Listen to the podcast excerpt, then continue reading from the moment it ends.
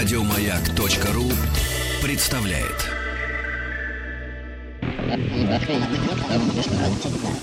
Объект 22. 22.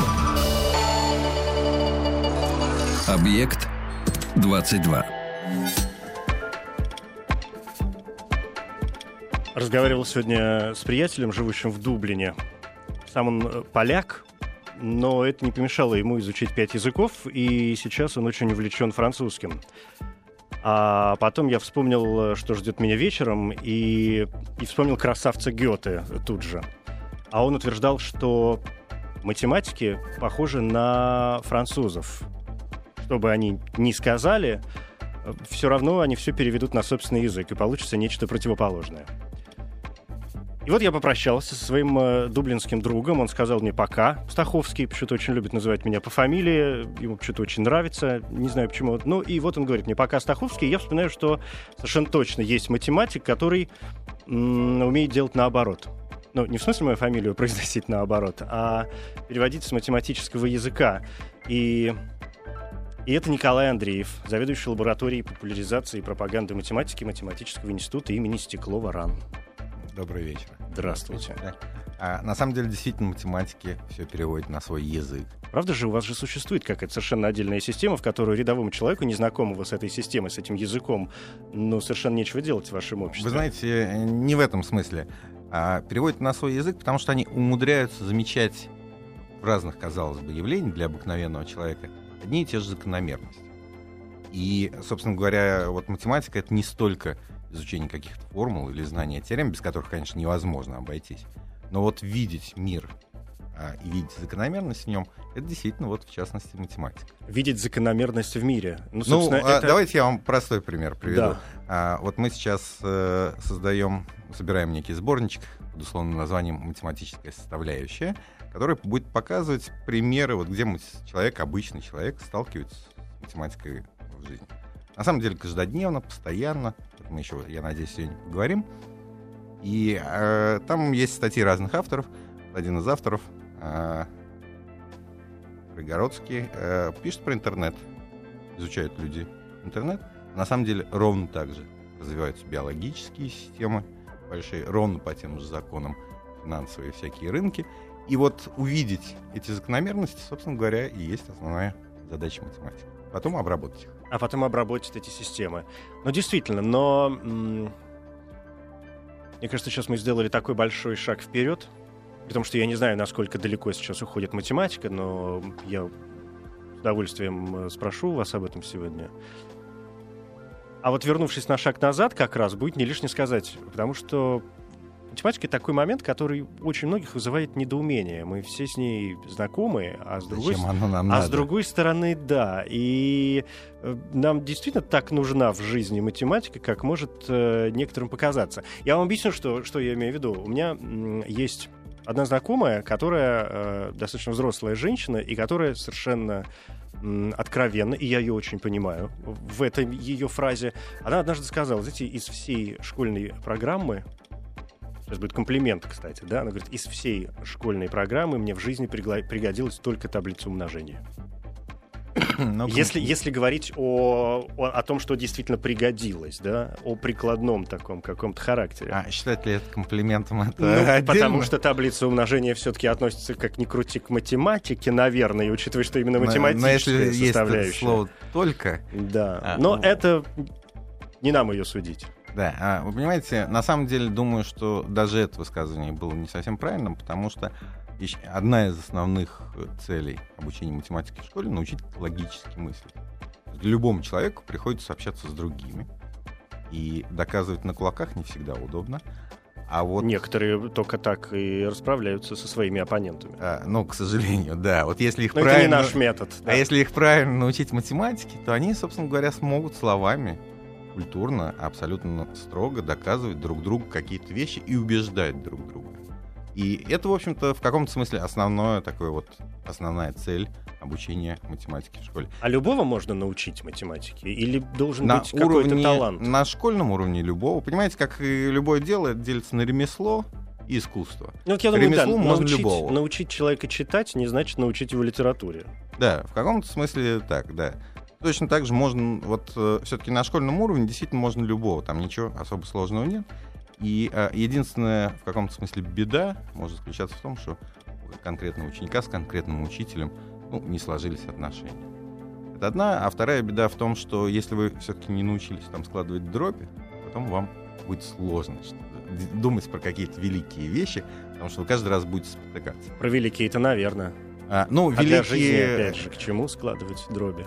Вот. А в жизни тоже, в общем-то, довольно часто приходится с дробями, в том числе, а, работать.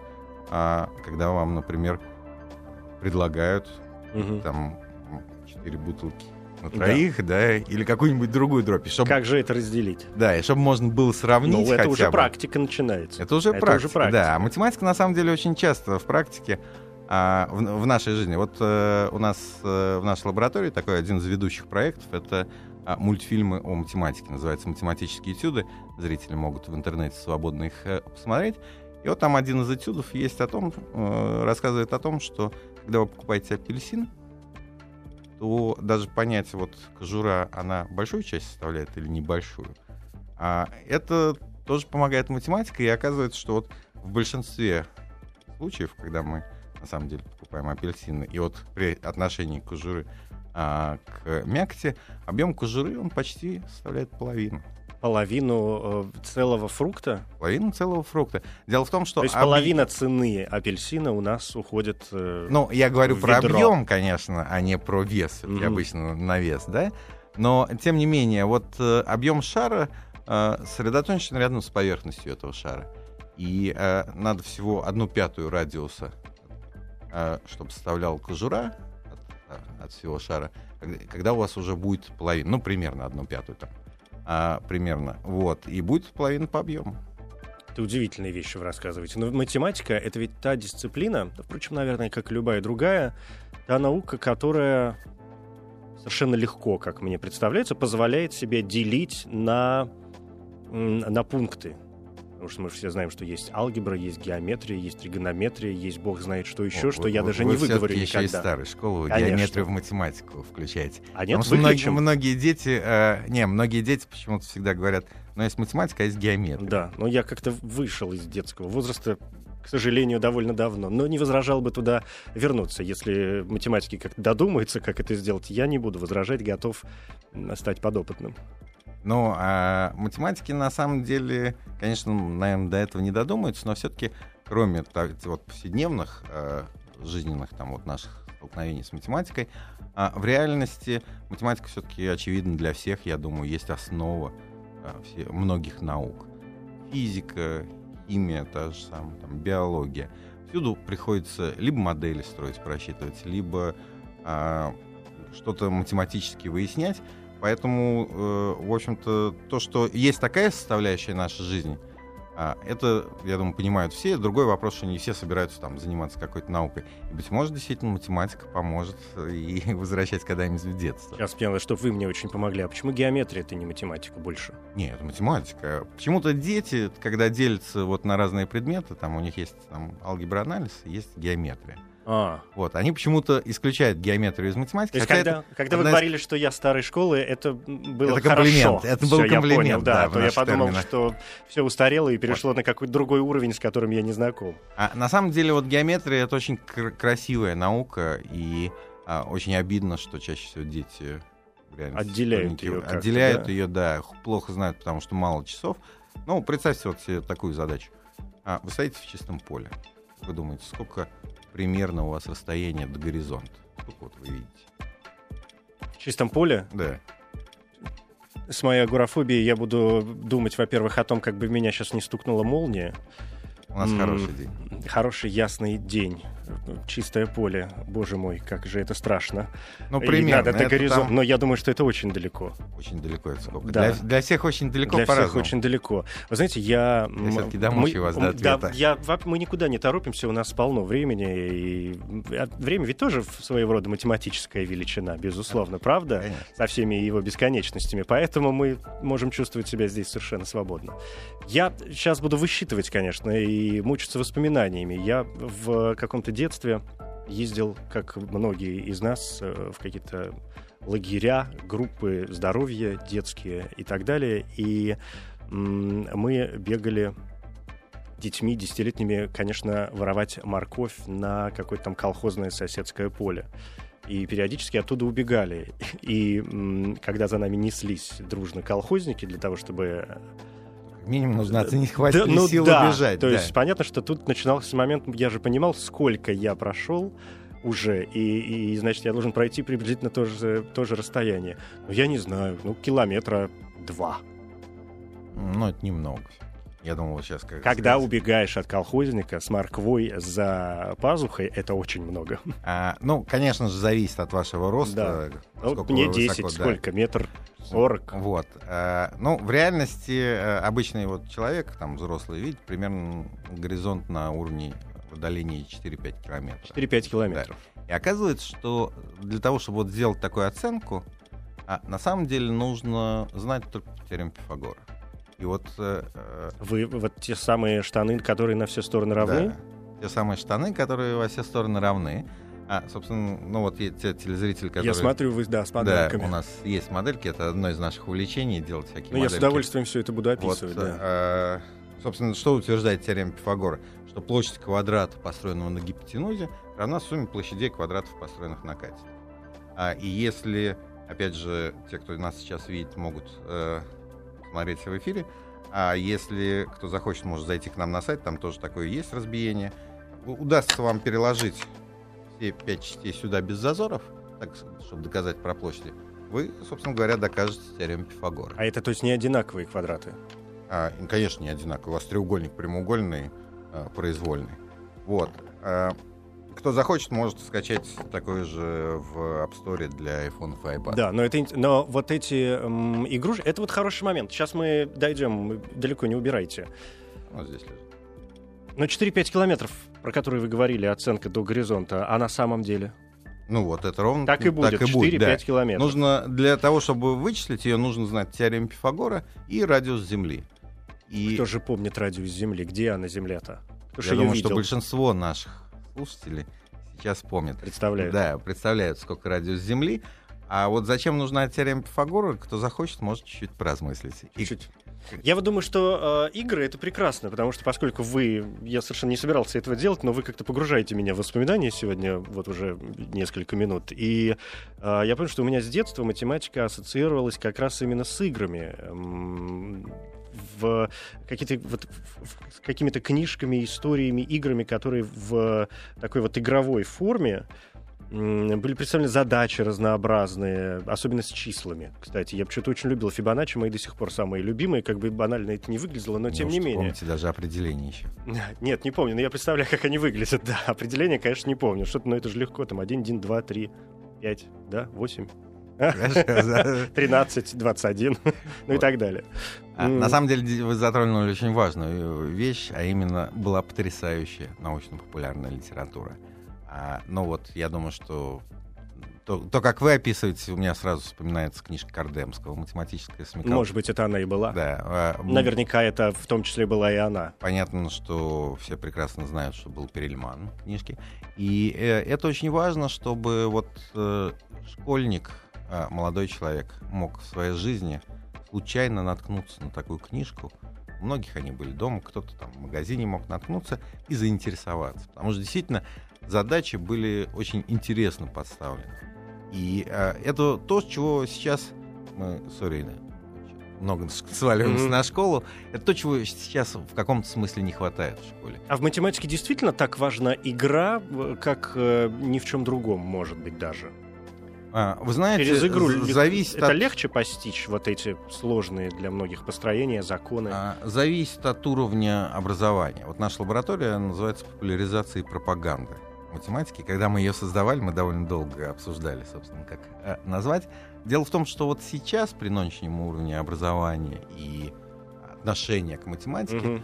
А, вот приходится, в каком-то смысле приходится вот действительно переходить иногда на игровые вещи, чтобы заинтересовать, чтобы показать, что в реальности математика красива. Ну а кроме всего прочего, конечно же, вот такая игрушка запоминается лучше, когда вы попробовали Когда сами пом- картинка есть в голове, да. картинка есть, вы сами попробовали помучиться.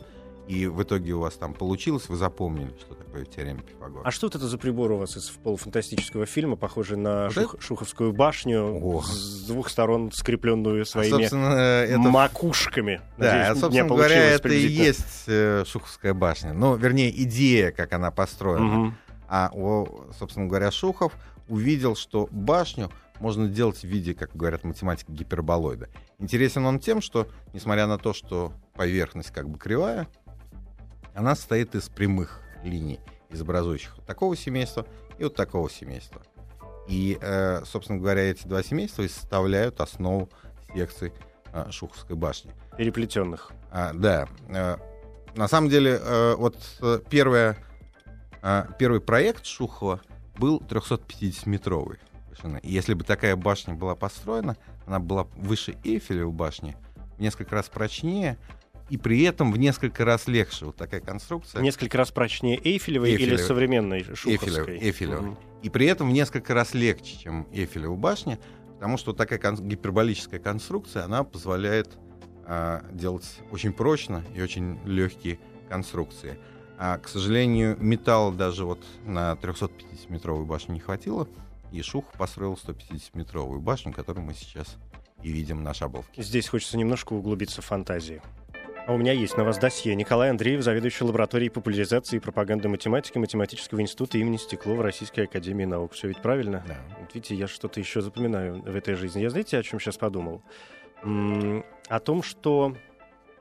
Ну, вот сегодня много говорим о математике и детстве, о математике и, и способах включения себя самого в математику вообще, да. Я не знаю, можно ли это сравнивать с погружением и включением себя в какие-то другие моменты. И мы поговорили с вами уже о таланте. Но вот я что-то вспомнил м- о том, что математику ведь часто очень связывают с музыкой. И я помню, что даже Перельман в каком-то интервью говорил, что в молодости... Надо говорить, какой Перельман? ну, сегодняшний наш. Григорий. Да, Григорий, конечно. Он говорил о том, что ему пришлось в молодости выбирать даже между математикой и музыкой. То есть, видимо, эта связь не надуманная, или у вас другое мнение? А, ну, честно сказать, я в молодости тоже на скрипке играл. А, и вы... сделали тот же выбор, что и Ну, Григорий у меня выбора особо не был, я не то чтобы mm-hmm. великолепно играл. А, вот, но действительно, вы знаете, есть, во-первых, чисто формальная связь, а именно тот строй, который а, мы сейчас то есть систематичность, вот такое построение, да? Ну, вот гамма, да, вот то, что называется темперированность. Ну, по, да, по крайней мере, классического построения. Да, да. Так, такого классического построения. Его придумали математики. И, э, собственно говоря, музыканты э, не могли определить в каком-то mm-hmm. смысле, а, потому что два очень э, естественных условия, а именно, чтобы при транспозиции у вас мелодия звучала так же, чтобы не было диссонирующих там интервалов — их одновременно невозможно удовлетворить. И это математики просто в свое время поняли, доказали, угу. а потом помогли с этим справиться и придумали темперированный строй. И э, я извиняюсь, мы опять в детстве чуть-чуть. А вот те самые... Ну, я... что делать? Давайте вспоминать, давайте А, а просто, чтобы Раз слушателям да. было... Давайте будем фантазировать. Ну, была да, точка хорошо. опоры. Ну, почему а, нет?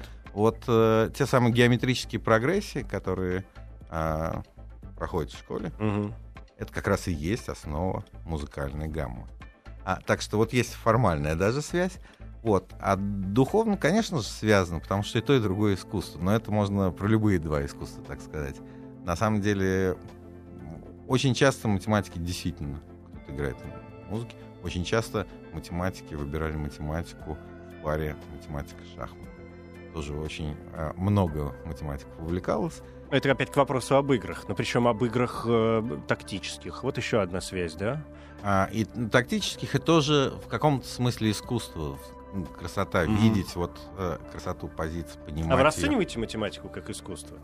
Конечно. Хотя она, в общем, классически не является видом искусства, да, но, может быть, в этом есть какая-то недоработка, особенно в наши дни, когда такое складывается ощущение, что математика, ну, как мне видится, она ведь сегодня серьезно упирается в технику, в, в компьютерные какие-то системы, в ну, системы про компьютер, подсчетов. А, насчет компьютеров вы загнули. Нет, многие, не многие математики с компьютером упираются только про прочитать почту, да набрать свою статью в техе.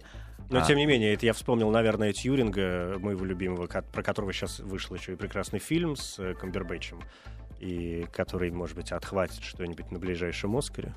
А, на... а Тьюринг все-таки был математиком.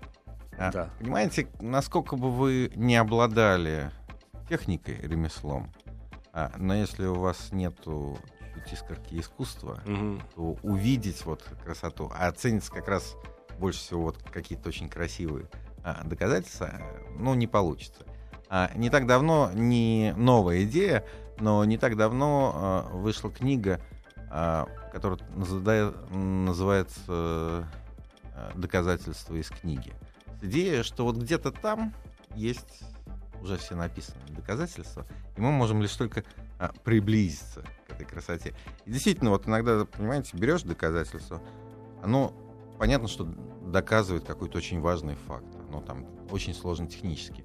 Ну, вот не лежит в душе. Ну, не лежит. А иногда, да, иногда берешь доказательства, вот понимаешь, что вот это вот действительно очень красиво, это это действительно искусство. История про то, что все формулы и доказательства где-то написаны, и мы до них просто добираемся, или они спускаются нам откуда-то, это очень роднит математику с поэзией. Ведь очень многие поэты говорили как раз о том, что я не пишу стихи, я записываю то, что мне откуда-то приходит, а я, в общем, к этому не имею никакого отношения. Так и здесь. А, ну, все-таки математики считают, что, что они доказывают, вот. А, но... Многие поэты тоже кривят душой. Да, вот. Но действительно, это э, красивое искусство, и представить его, вот научить, опять же, показать обществу, что это искусство, а не просто какие-то сухие формулы, ну, в общем-то, основная задача нашей лаборатории. А почему, интересно, математика и вообще технические дисциплины, как мне э, представляется, дальше от народа, от людей, от, э, скажем, такого глобального интереса, чем чем э, науки и какие-то процессы гуманитарные. Потому а. что мне хочется верить, что большинство людей, хочешь не хочешь, но хотя бы читают какие-то книги. Мы все умеем что-то писать. Некоторые даже грамотно. Многие интересуются э, какими-то историческими моментами. Да? А вот э, в технику погружения на, на таком вот обывательском и на уровне хобби ну, встречается реже. А, вы знаете, это недостаток нашего времени. А если вы вернетесь лет на 60 назад... На 60 ли? А если на 600? А, нет, я все-таки так далеко. Да. То а, все хотели быть либо физиками, либо лириками, угу. естественно, но физиками хотели больше быть. И это вопрос, в каком-то смысле, опять же, пропаганда, только уже государственная машина. Действительно, сейчас это не в почете и не модно. Но э, вот я еще застал э, времена, вот когда нас водили в походы родители, семейной группы, а, то там любой старший мог столько рассказать про всю технику, которую мы проезжали на поезде, а, что было действительно интереснее жить. И вот в те времена а, как бы народ увлекался.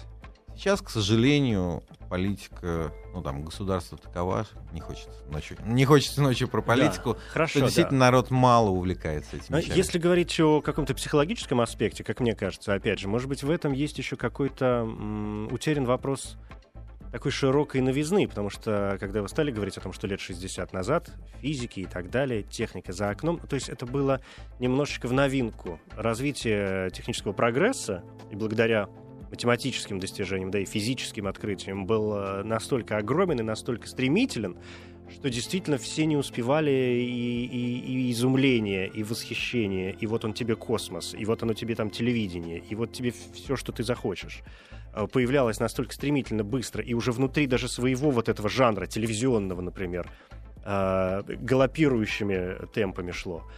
А сегодня мы зачастую настроены так, что, ну, мол, ну, ну чем раз... еще удивить? Ну да, да, какая разница, уже что ничего не первый Nokia, что iPhone Конечно, там, уже 6, разницы 7... никакой. Ну уже что можно изобрести? Ну гну, гнуться завтра мобильный телефон будет и представлять собой, как в книгах э, Джоан Роулинг, э, газетку, которую можно будет свернуть, положить в карман, а потом развернуть, и это будет телевизор. Ну, в общем, мы тоже себе это уже представили и не удивимся, когда это появится в магазинах.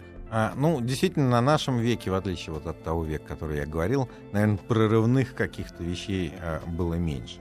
Но а, мы, ни вы, ни я не можем угу. гарантировать, что их не будет завтра. Ну, конечно, да. А, Тут не угадаешь. Вот, да. А чтобы они были, их невозможно сделать э, ну, с нуля. Вот э, надежда на то, что родится гений и без образования он что-то сделает, что образование ему не нужно, такого не бывает. Мы слишком много знаем. Нет, все-таки для того, я хотел сказать другое, для того, чтобы что-то придумать, нужно иметь очень хорошее фундаментальное образование. И, и вот если мы сейчас этого не будем иметь, то mm-hmm. завтра действительно ничего не родится. А если образование будет, то есть надежда, что мы доживем до чего-то прорывного. Но смотрите, это не противоречит моим словам, потому что фраза о том, что мы слишком много знаем, предполагает, что фундаментальное образование сегодня настолько глубоко, что э, дети, которые учились 50 лет назад, и дети, которые учатся сегодня, изучают, ну, в общем, разные вещи. Потому что за эти 50 лет произошло столько, что этим детям современным нужно сверх того, что дети изучали туда, тоже уложить свою... Ну, я бы сказал, что хотелось бы, чтобы да. изучали разные вещи, потому ну, что вот... если вы посмотрите на школьную программу, то не так уж сильно а, изменился, может, это даже и к лучшему во многих случаях. А, вы знаете, ну, быть может, отчасти действительно связано с тем, что вот, ну, удивить действительно. И удивить же хочется. А вам, вот возвращаясь к прикладному э, значению математики, а вы часто слышите вопросы такие вроде, ну вот а зачем? Постоянно. И э, чаще всего они действительно исходят от молодежи. А нафига мне учить эти синусы и косинусы, логарифмы? Mm-hmm. И вот я упоминал э, сборничек вот математической составляющей. На самом деле там уже по 300 страниц примеров, понятных всем, и в реальной системе, с которыми мы сталкиваемся, а, где объясняется вот э, приложение математики. А даже сейчас наши радиослушатели а, пользуются этими приложениями. Потому что вот мы чего-то говорим в микрофон, оно там как-то преобразовывается, потом летит в эфир и приходит к пользователю. Да? Что происходит? Во-первых, вам нужно как-то записать информацию, как-то ее сжать, передать, так, чтобы вам не гигабайт передавать на наш разговор, все-таки поменьше, да? Чтобы а, на том а, на том конце нужно придумать устройство, которое будет быстро, в реальном времени раскодировать. И, значит, нужно придумать, кроме устройства, и алгоритм, и это все, в общем-то, математика. То есть даже вот э, вы пересылаете э, фотографию, ну, стандартная вещь, там, в Инстаграм, да? За долю секунды это Да, за, за долю секунды. А вы можете пожать ее, чтобы она занимала там 10 мегабайт, а можете пожать, чтобы занимала полтора мегабайта. Допустим, вам дали э, две фотографии, ну, получили вы, дали вам две фотографии примерно одинакового объема. Как сравнить, какая из них лучше? И это тоже математика. И вот э, действительно, как сравнивать, как выбирать, это тоже вот э, математический вопрос. Есть... Ведь вопрос выбора, это ведь э, я вот только О, сейчас это почему-то сложный, это сложный вопрос. Да. Ну, знаете, вопрос выбора как философская категория, он, наверное, известен всем. А вот вопрос выбора с математической точки зрения, когда нужно м- из двух дощечек, которые вы представили, выбрать э, ту самую и уложить ее ровно в то место, чтобы сложился весь пазл, а, ну, здесь уже, а, ну, если говорить конкретно про эти вещи, то тут методическая какая-то составляющая. Вот, например, разверт, э, разрезания здесь бывают разные. Мы вот здесь выбрали минимальное разрезание на меньшее число частей, несмотря на то, что, а может быть, и ради Может того, быть и больше, да. Да, может, во-первых, может и больше быть, а во-вторых, вот это сложнее складывать, чем с большим числом частей. Угу. И, соответственно, а, зри... Э, там пользователь лучше запомнит. Вот. А возвращаясь к прикладным вещам, даже... Ну, давайте я вам еще один пример а, приведу. Вы на машине приехали сюда? Нет, я пешком. Пешком? Пришел. На метро? Или Нет, со- вообще совсем пешком. пешком? Ну, при- приходится, да, пользоваться. А вот э, к вопросу о том, а, чтобы хорошо знать. А, представляете, как поворачивают поезда? Метро или железнодорожные поезда. Проблема в чем? у вас э, в повороте радиус внутреннего рельса меньше, чем радиус внешнего рельса. Соответственно, колесо внутреннее должно проходить меньший путь. А в отличие от э, автомобильного транспорта, колес жестко сцеплены друг с другом. Итак, у нас задача. А, колеса вращаются с одинаковой угловой скоростью, проходит разный путь и не должно быть проскальзывания. Как так сделать? Вот решение простейшее геометрическое. Догадались вы? А, это сделать колеса в виде конусов. И когда колесная пара чуть-чуть смещается, внутреннее колесо получается как будто бы меньшего радиуса, чем внешнее колесо. За счет новой формы. А, ну, ну форма вроде как новая да, форма. Вроде да. как э, вот действительно радиус за счет как бы переменного радиуса. А, и вот э, понятно, что идея простая, с одной стороны, с другой стороны, и в 19 веке она работала, и в 20 и в наш айфоновский 21 век а, тоже работает. А с третьей стороны, понятно, что догадаться до нее, если не знать много чего вокруг, ну, конечно же, невозможно. Бонус вроде как все учат. Э, и тем не менее, вот, вот простой пример и применений, и важности тоже вот общего образования, про которое мы сегодня говорили. А что касается вот современных людей, вы вот вспоминали про свою а, угу, знакомую, знакомую, да. да. А, вы знаете, мы в какой-то момент выпустили для айфонов и айпадов э, бесплатно лежит в App Store программку а, интерактивная реализация а, сборника Рачинского «Устный счет». Многие радиослушатели, наверное, прекрасно помнят картину Богданова-Бельского, да, «Устный счет в школе». Угу. Рачинского. Там дети... Ой, она прекрасна. Вы сейчас меня погрузили прямо теперь там в искусство. дети решают да. примерчик. Вопрос казалось, о математике казалось и бы, да. простой, да. А, да, в общем-то, да простой. в общем простой. В общем-то, да. простой, да. Ну, во-первых, радиослушатели могут найти картину, кто не помнит, и решить Да. примерчик. А кто за... э, вот интересно было следующее. Мы вот выпустили программку. Ну, книжка интересная, выпустили программку. Мы, на самом деле, не ожидали такого эффекта. Сейчас уже скачал больше миллиона пользователей. Для русского App Store это очень Это много. серьезно. И масса комментариев нам приходит там на сайт, э, что вот насколько приятно размять мозги. Говорит, первые задачи решаешь с трудом, а потом втягивает и получаешь огромное удовольствие. Понимаете, а, вот, э, собственно, возвращаясь к искусству и математике, вот доказать что-то новое, не могли тебя доказать там, столетия, Мгм. ну, не обязательно столетия, а большего удовольствия в жизни, в общем-то, придумать довольно Ну, сложно. Для многих людей так и есть, да. А, ну вот, а чем сегодня вообще занимаются? Я понимаю, чем сегодня вообще занимаются математики, и они решают очень многие серьезные задачи. Но ведь есть задачи, мы все их прекрасно помним, задачи нерешенные, которые ну, остаются совершенно закрытым каким-то материалом для очень многих людей. И вот эти знаменитые проблемы Гильберта, которые отчасти уже да, решены, где-то не могут найти, э, как-то это называется красиво, не найден консенсус. Да, мне кажется так, хотя я могу путать. Даже если я путаю. А, ну, действительно, Пусть мне не будет стыдно. А, действительно, проблемы Гильберта определили в каком-то смысле развитие математики в 20 веке. А, напомню телезрителям, а, на рубеже 19-20 века Давид Гильберт прочел доклад, в котором сформулировал задачи, которые, по его взгляду, определят развитие математики. И решить проблему Гильберта всегда считалось очень а, почетно в математике и очень интересно. Но ведь многие решены. А, многие решены, нет, более того, даже на момент, когда а, Гильберт докладывал, а, некоторые уже были решены к тому времени, некоторые решили очень быстро из-за того, что была не очень правильная постановка, но некоторые до сих пор не решены. Мгм. И когда создавали аналогичный список в- на рубеже уже 20 и 21 века, то часть проблем перешло в этот список. Это ровно тот список, вот, за который обещают там а, за решение каждой задачи по миллиону. а, Те самые знаменитые премии, да. да, те самые а, знаменитые Те, премии. те самые знаменитые дру- другие знаменитые премии. А да. что касается, собственно говоря, чем занимается? А, понимаете, далеко не каждая область, вот э, мы про многое что Да, да, говорили, да. но далеко не про каждую область математики можно действительно а, поведать а, радиослушателю, об- обычному Язык радиослушателю. слишком сложен. А, язык сложен, понятия надо знать какие-то. То есть обучить-то, в принципе, можно любого, но для этого надо много лет, а не Мгм. вот э, эфирное время. А, и, собственно говоря, популяризация любой науки, а в математике это в несколько раз важнее, а, заключается в том, что вы можете не все говорить, не про все задачи, но все, что вы говорите, должно быть правдой. Вот нам повезло. А мы работаем, вот наша лаборатория, она создана в Центральном институте, а, который занимается вот, э, математическими задачами.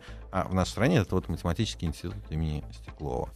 А когда я прихожу на лекции, а у нас довольно много лекций, а, и представляюсь детям, ну, чаще всего с ухмылкой. А что, теорема Пифагора доказана? Что еще нужно ну, доказывать? Вот, на самом деле... И ведь не поспоришь. А? И ведь не поспоришь. Ну, как сказать, вот лекциями я как раз пытаюсь спорить и показывать. Мы даже на лекциях а, показываем некоторые нерешенные задачи. И а, вот я вот начал говорить, нам повезло, мы такие младшие братья в действительно очень интересном сообществе. У нас там немного а, ученых, порядка 120 а, человек в этом институте. И это действительно ведущие математики. Вот общение с ними, а, что можем, перетягиваем для всех людей. А, давайте я вам простой пример приведу. А, латинский крест, из которого можно сделать кубик. Стандартная детская развертка Можно, кубика. да, это даже как-то представимо. Или подождите, может быть, это представимо не всем, может быть, я забегаю далеко вперед. Я думаю, Представили крест и представили сложенный куб. Объект 22. Ну, теперь уже все представили, конечно, кубик, сложенный из креста. Напоминаю э, о том, что условие креста было в том, что он не медицинский. Хорошо. И э, давайте теперь обратно разложим. И вот оказывается, что вот из этого кусочка картона можно сложить не только кубик. А доказали это совершенно недавно, в конце 20 века. Доказали, что можно сложить пять различных выпуклых многогранников. А один из них кубик. Кто хочет помочь, может оставшиеся четыре типа попробовать. Будет чем заняться. Да, будет чем заняться вечерком. А вот в общем случае это нерешенная задача. А именно... То есть нерешенные в том смысле, сколько еще фигур из Не, этого вот можно про сложить? конкретно этот листочек бумаги доказали, что вот пять типов, и только их можно сложить. А в общем случае в следующем. А, вам дали кусок картона, и известно, что из него можно сложить какой-то выпуклый многогранник. Вот как это складывать, вот это до сих пор нерешенная математическая задача. То есть такая невыстроенная, да нет системы. Ну, в каком-то смысле, да. Люди, не, там, пока математики не додумались, как вот это вообще вложить. И э, вот вам пример того, чего можно объяснить из нерешенных задач. А понятно, что про какие-то области, ну, если честно признаться, что я сам не понимаю какие-то области, вот. А там нужно очень много знать, чтобы хотя бы начать понимать даже то, что уже сделано. А у вас есть вопрос, на который э, вы мечтаете, например, сами найти ответ, или, может быть, вопрос, который вам хот... до которого вам хотелось бы, ну, так дожить по-человечески до его решения? Ну, таких... Как бы сложно он ни звучал. А, таких э, вопросов на самом деле много. И один из них э, мне действительно очень интересен, потому что я, вот он студенчество еще запал. Что это?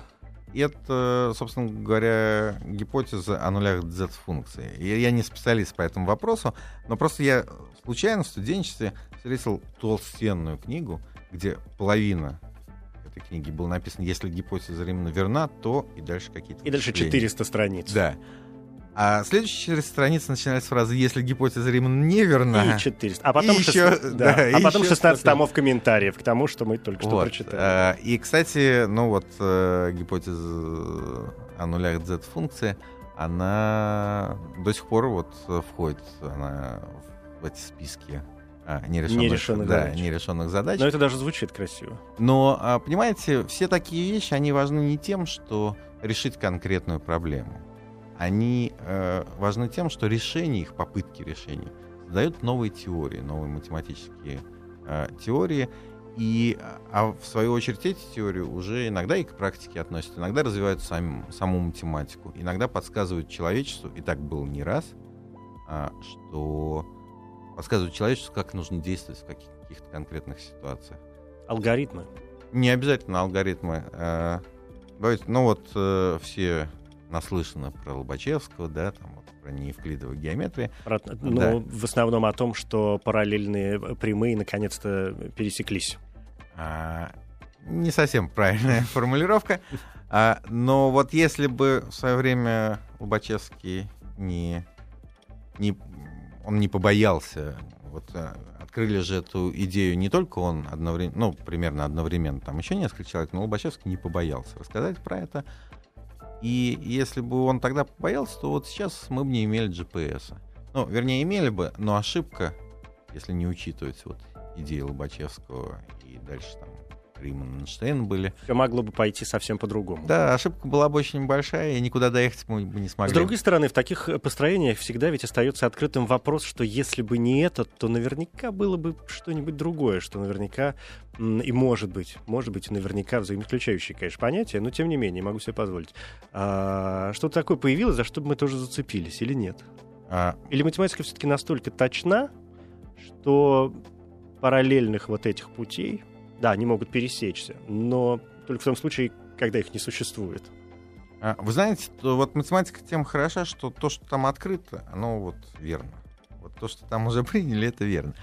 А может быть, действительно, все это вкладывается еще в какую-то более интересную и более большую систему. И, собственно говоря, вы вот вспоминали про философию теорем Гёделя о неполноте. Угу. А, захочет. Это моя любимая. Да, посмотрим, что это такое. Она в каком-то смысле это и утверждает, что всегда можно непротиворечивым систематике прибавить еще нечто, что будет непротиворечивым. Давайте вот здесь я скажу вам спасибо и за удивительные э, игрушки, которые помогают нам всем развиваться, и не только детям. Мы делали на них упор какой-то периодически, но очень многим, очень взрослым людям не помешает, да, обратиться к каким-то вот этим выкладкам и книги, и учебники, которые вы выпускаете, мне кажется, это прекрасно. Ну, диски давайте мы да. вам подарим собственно говоря, не наш будет, проект будет, да, чем, чем Еще большое. очень хотелось бы вам подарить вот первое, мы сегодня про книги говорили, да. первое в России научно-популярной книги издательства смотреть. Потрясающие книги по языку. Почитайте одно удовольствие. Почитайте одно удовольствие. Спасибо большое. Николай Андреев, заведующий лабораторией популяризации и пропаганды математики Математического института имени Стеклова естественно Российской Академии Наук. Куда же без нее? Еще больше подкастов на радиомаяк.ру